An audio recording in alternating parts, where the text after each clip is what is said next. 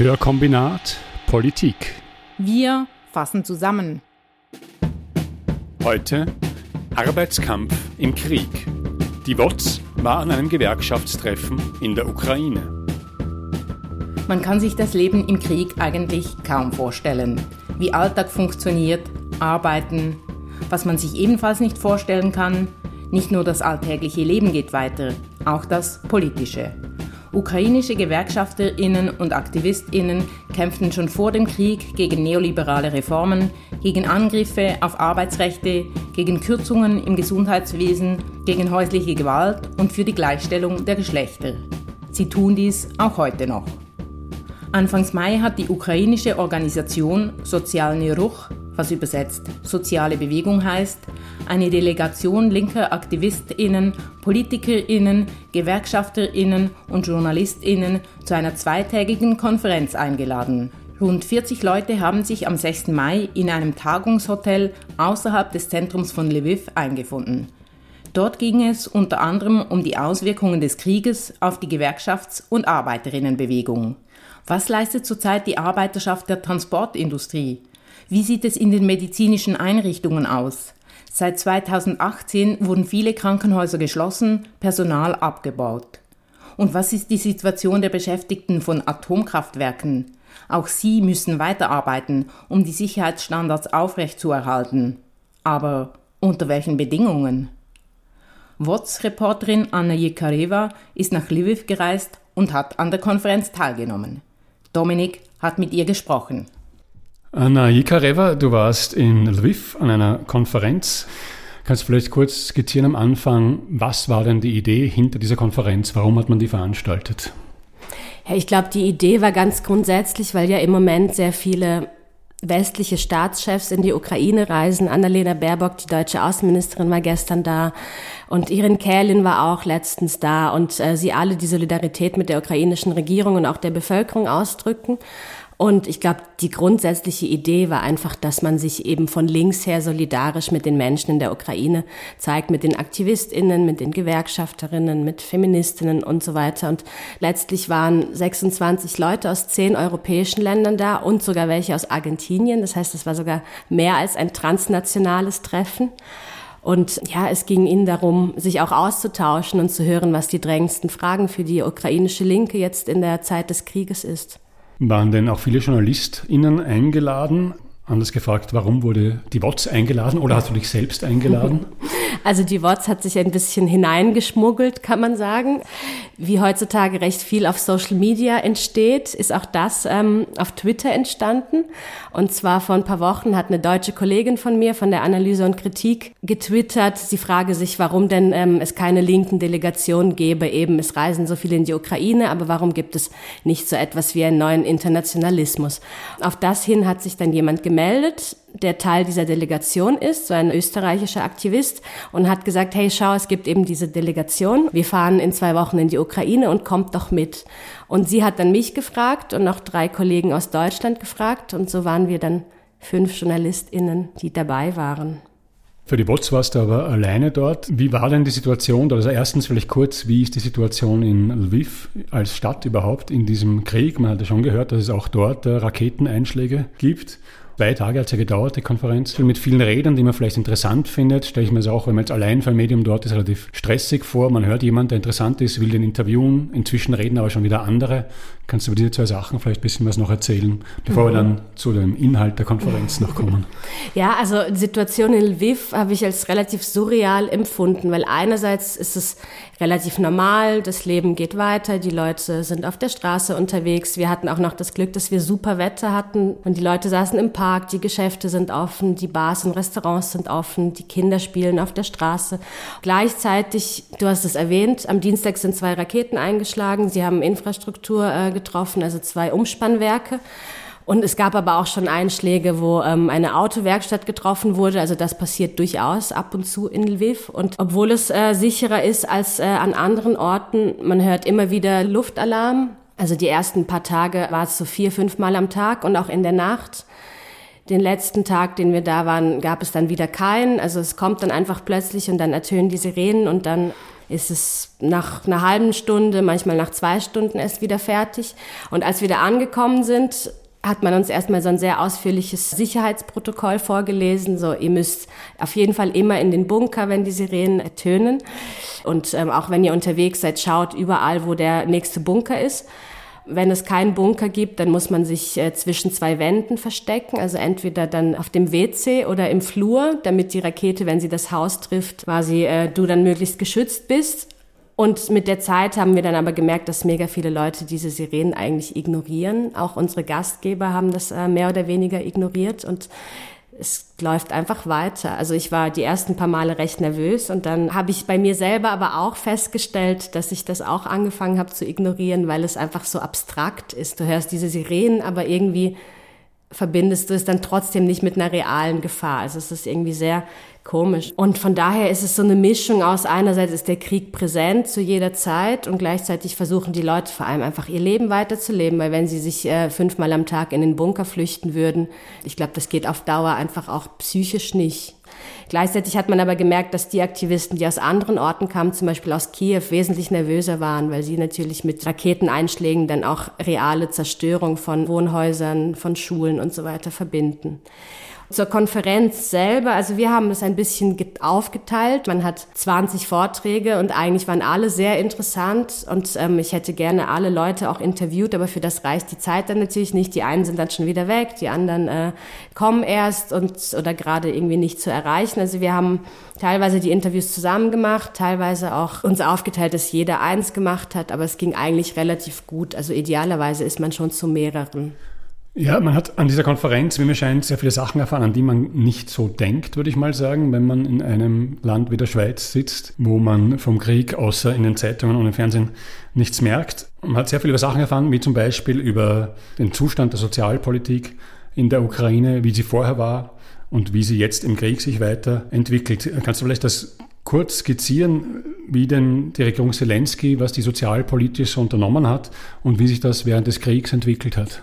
Also man kann eigentlich sagen, seit ähm, Volodymyr Zelensky an der Macht ist, hat er ein bisschen einen neoliberalen Turbo gezündet. Also es wurden sehr viele Reformen äh, durchgeführt in den letzten Jahren. In der Bildung wurden Sparmaßnahmen verhängt, die Renten wurden gekürzt, das Gesundheitswesen wurde teilweise privatisiert und auf Profit getrimmt.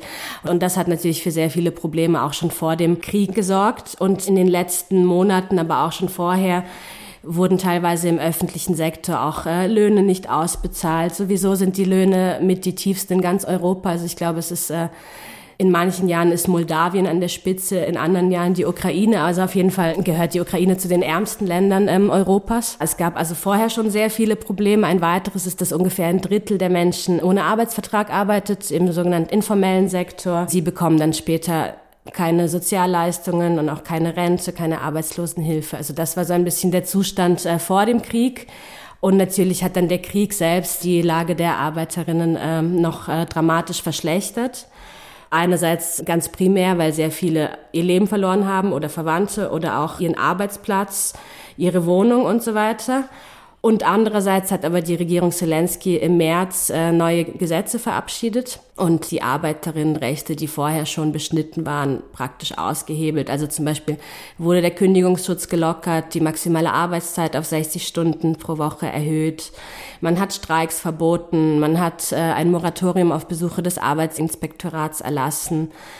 Zu allerletzt hat man dann auch noch die Unternehmenssteuern gesenkt. Also man hat eigentlich unter dem Vorwand, dass Krieg herrscht und unter dem Kriegsrecht die Reformen, die man schon vorher gemacht hatte, einfach noch vorwärts getrieben. Du hast gesagt, der Kündigungsschutz ist ein Problem jetzt in der Ukraine.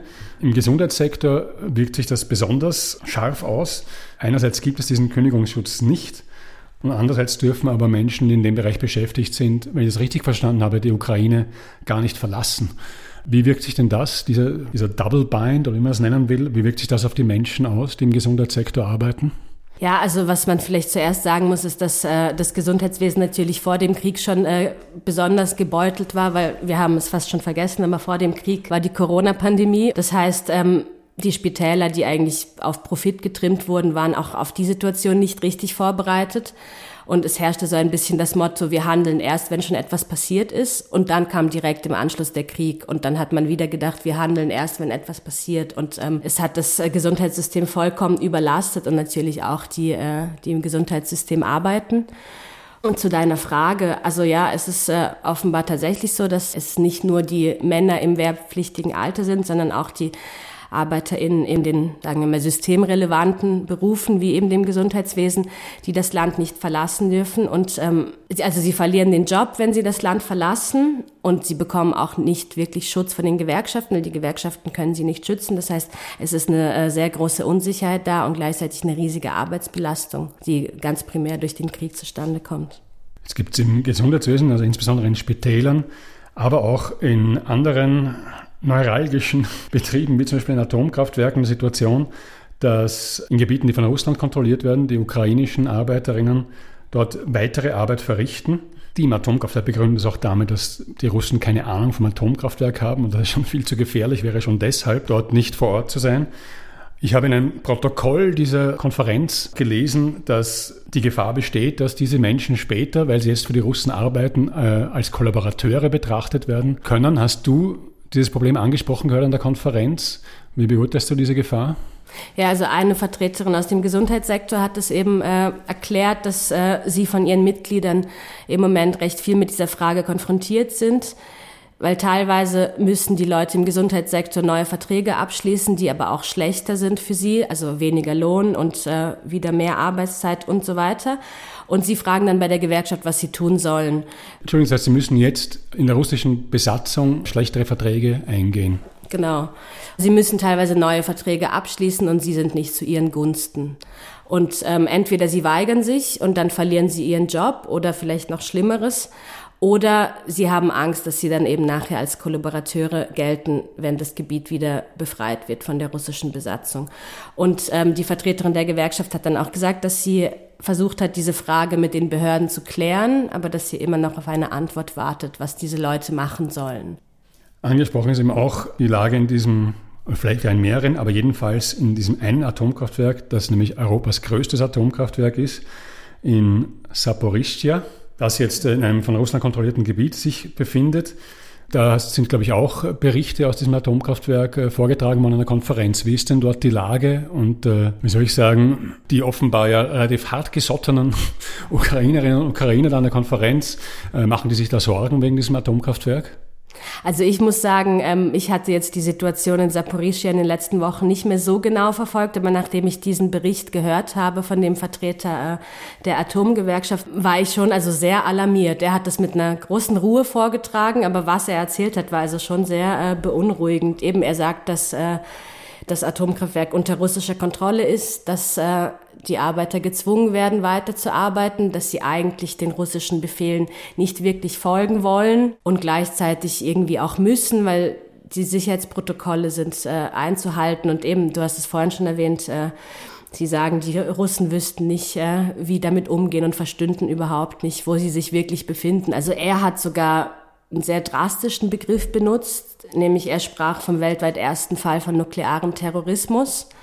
Und er sagte auch, dass die internationale Atombehörde auch gar keine Handhabe hat, kein Protokoll, das man befolgen kann in so einer Situation, weil das noch nie wirklich äh, vorgekommen ist.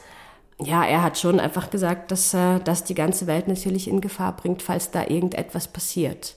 In Tschernobyl hat man ja auch gesehen, dass äh, teilweise haben die russischen Soldaten offenbar irgendwelche Gruben ausgegraben und äh, sich da eingebunkert und die Erde ist natürlich radioaktiv verseucht. Also ich glaube schon, dass es da ein bisschen ein Unwissen über die Gefahren äh, von so atomaren Resten gibt.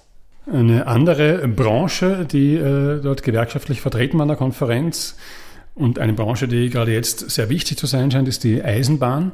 Wenn ich das richtig verstanden habe, ist die Eisenbahn noch nicht privatisiert in der Ukraine und erweist sich jetzt im Krieg als ein zuverlässiges Transportmittel. Es gibt sehr wichtige Gütertransporte, noch fast noch wichtigere Menschentransporte von Menschen, die weg wollen aus bestimmten Gebieten.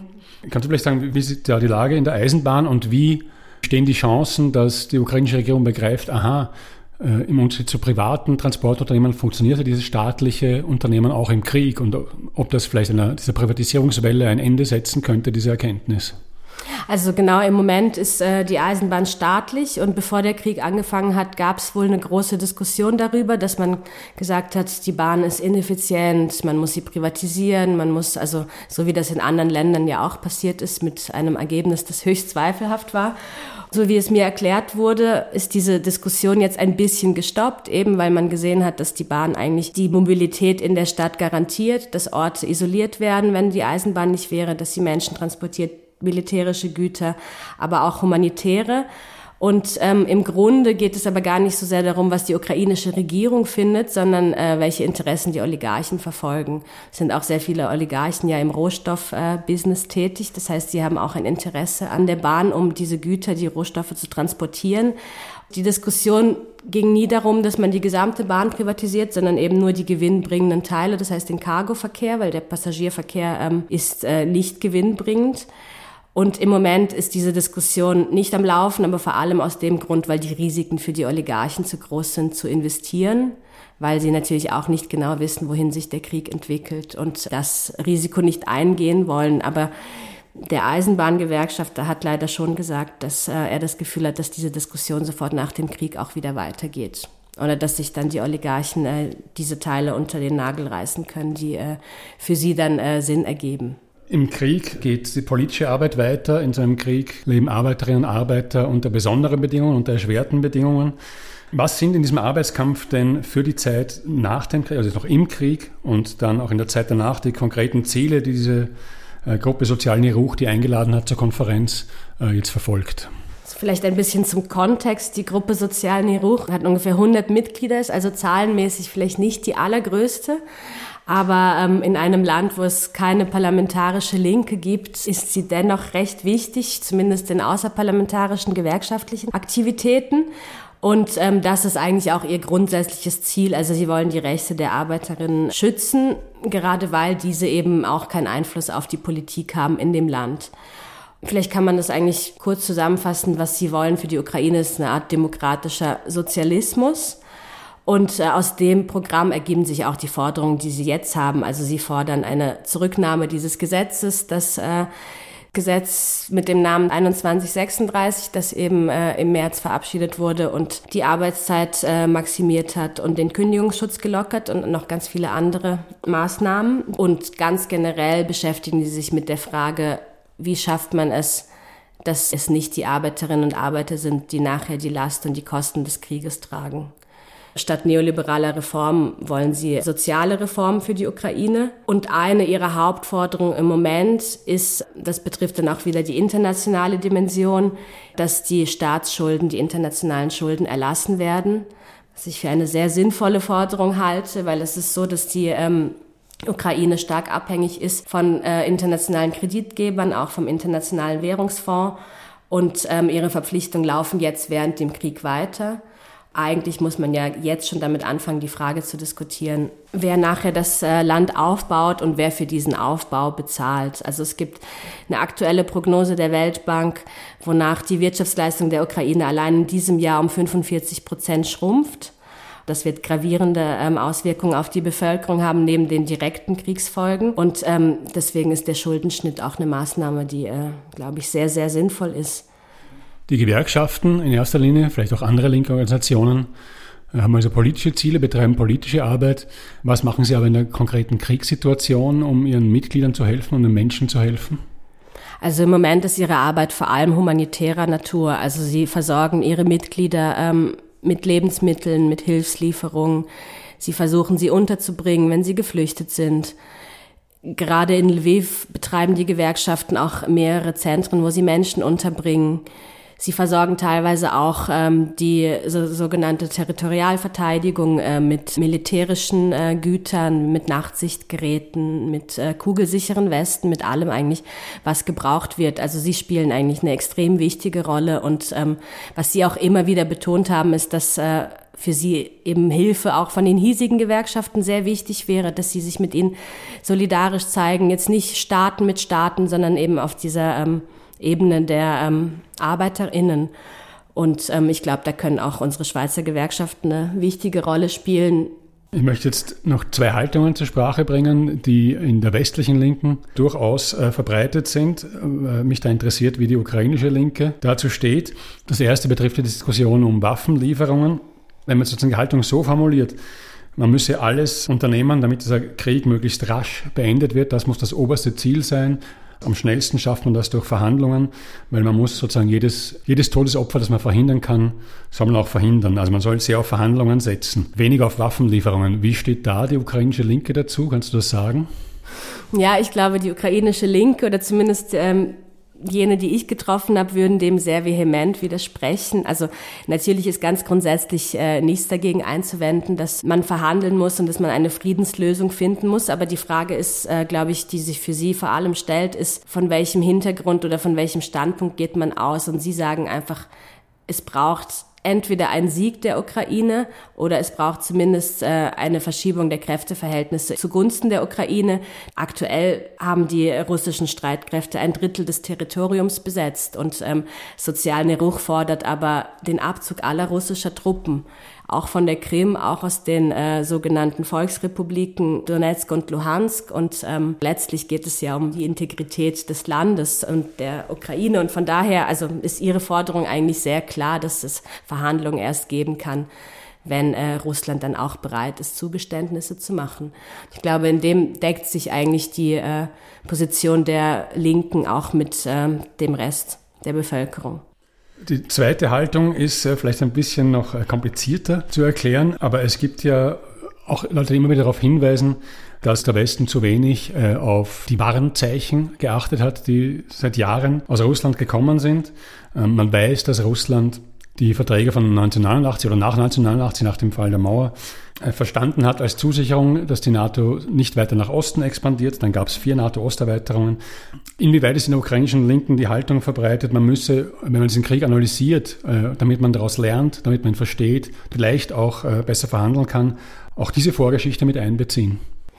Ja, ich glaube, im Gegensatz zu einigen westlichen Linken äh, ist in der ukrainischen Linken die Position viel differenzierter, weil einerseits ist es selbstverständlich so, dass es eine interimperiale Dimension gibt. Das sagen sie auch. Es gibt natürlich Interessen der NATO, es gibt Interessen von Russland die NATO-Osterweiterung und die ganze Geschichte, die ähm, jetzt zu diesem Krieg auch geführt hat, die muss man natürlich äh, in Betracht ziehen. Und gleichzeitig gibt es einfach äh, den Punkt, dass es nicht NATO-Truppen sind, die gerade ukrainische Städte in Schutt und Asche bombardieren, sondern es sind russische Truppen. Und ich glaube, für die ähm, Linke in der Ukraine die auch sagt, sie seien gegen jeden Imperialismus, heißt es einfach im Moment vor allem gegen den russischen Imperialismus zu sein und trotzdem in Betracht zu ziehen, dass die NATO-Staaten und allen voran die USA natürlich auch eigene Interessen auch weiterhin verfolgt. Also ich glaube, diese Dialektik ist durchaus nicht so schwierig äh, hinzubekommen. Gleichzeitig ist es ja auch so, immer wenn man von der NATO-Osterweiterung spricht, tut man ja dann immer so, als hätte die NATO sich nach Osten dann einfach ausgeweitet und irgendwelche russischen Sicherheitsinteressen beschnitten. Also es ist auch so, dass die Länder in Osteuropa auch in die NATO wollten teilweise. Wenn man jetzt die jetzige Situation anschaut, dann kann ich das also sehr gut verstehen, warum sie in die NATO wollten. In der Ukraine war es zum Beispiel so, dass der NATO-Beitritt, obwohl er seit einigen Jahren in der Verfassung steht, immer umstritten war. Also es war überhaupt nicht so, dass die alle in der Ukraine immer in die NATO wollten. Das hat sich jetzt natürlich auch geändert. Also Putin hat auf jeden Fall alles dafür getan, um die NATO auch wieder zu beleben. Zum Punkt NATO-Osterweiterung möchte ich auf den Podcast sicherheitshalber verweisen. In der Folge 52, die Ukraine-Krise und ihr Kontext, die Folge wurde vor dem Ausbruch des Krieges aufgezeichnet, dröseln die vier Sicherheitspolitik-ExpertInnen das Verhältnis NATO-Russland auf. Welche Gespräche, Memoranden, Schriftwechsel, Verhandlungen gab es? Wie sind sie im historischen Kontext einzuordnen? und welche Verträge wurden dann tatsächlich abgeschlossen.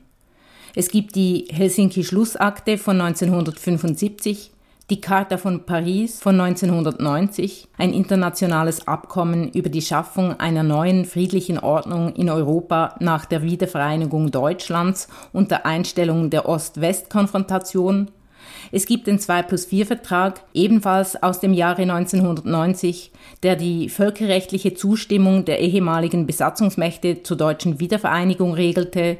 Und es gibt die NATO-Russland-Grundakte von 1997. eine völkerrechtliche Absichtserklärung, welche die Sicherheitsinteressen beider Seiten ausbalancieren sollte. Hat die NATO Versprechungen gemacht, die dann gebrochen wurden?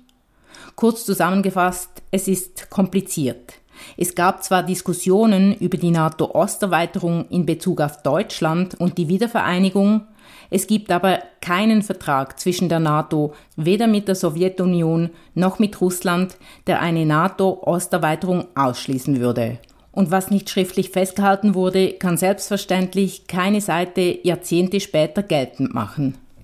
Du zitierst in deinem ersten Artikel aus Lviv Sergei äh, Movchan von Operation Solidarity mit dem Satz, gerichtet an die Linke, ich glaube vor allem an die deutsche Linke, äh, versucht zu verstehen, dass die Ukraine ihre eigene Subjektivität besitzt. Jetzt habe ich als hier durchschnittlicher Medienkonsument den Eindruck, man liest sehr viel über die Subjektivität der Ukraine oder die, wie die Ukraine, jedenfalls die offizielle Ukraine, diesen Krieg sieht. Aber mir scheint es eine Kritik gewesen zu sein, die sich eben speziell an die deutsche Linke richtet. Wie ist dieser Satz zu verstehen?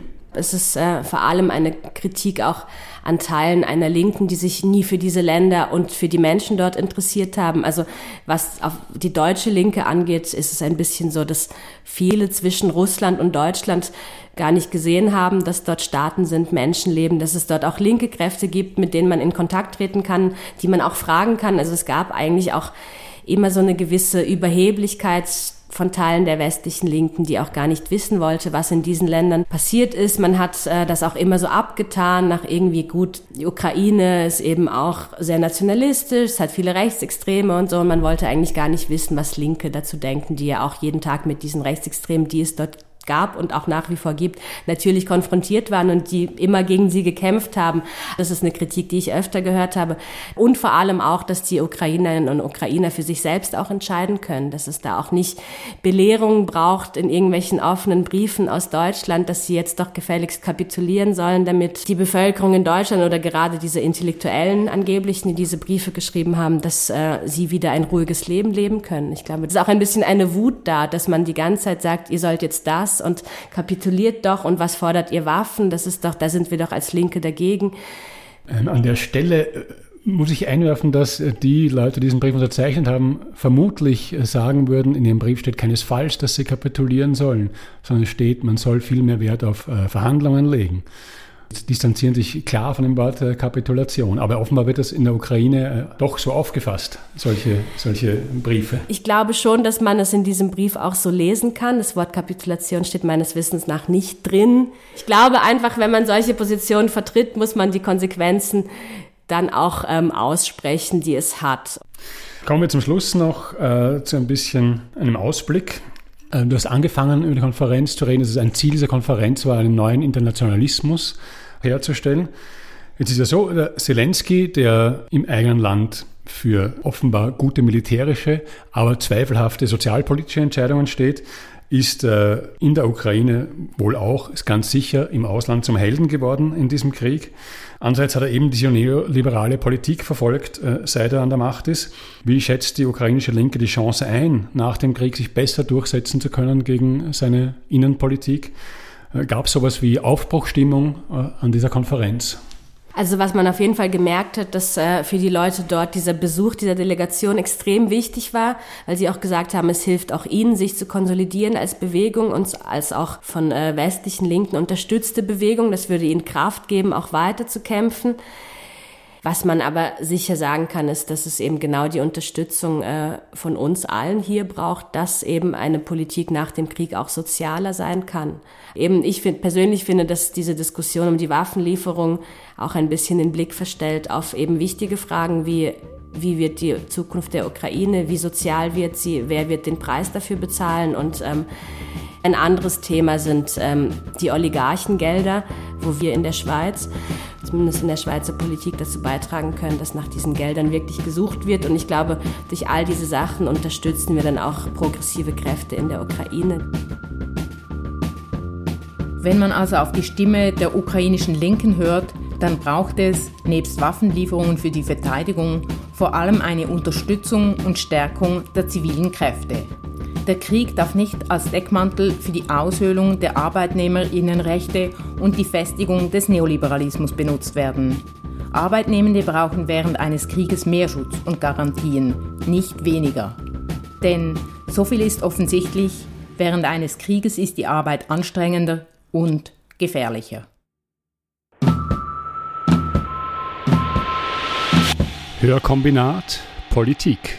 Wir fassen zusammen.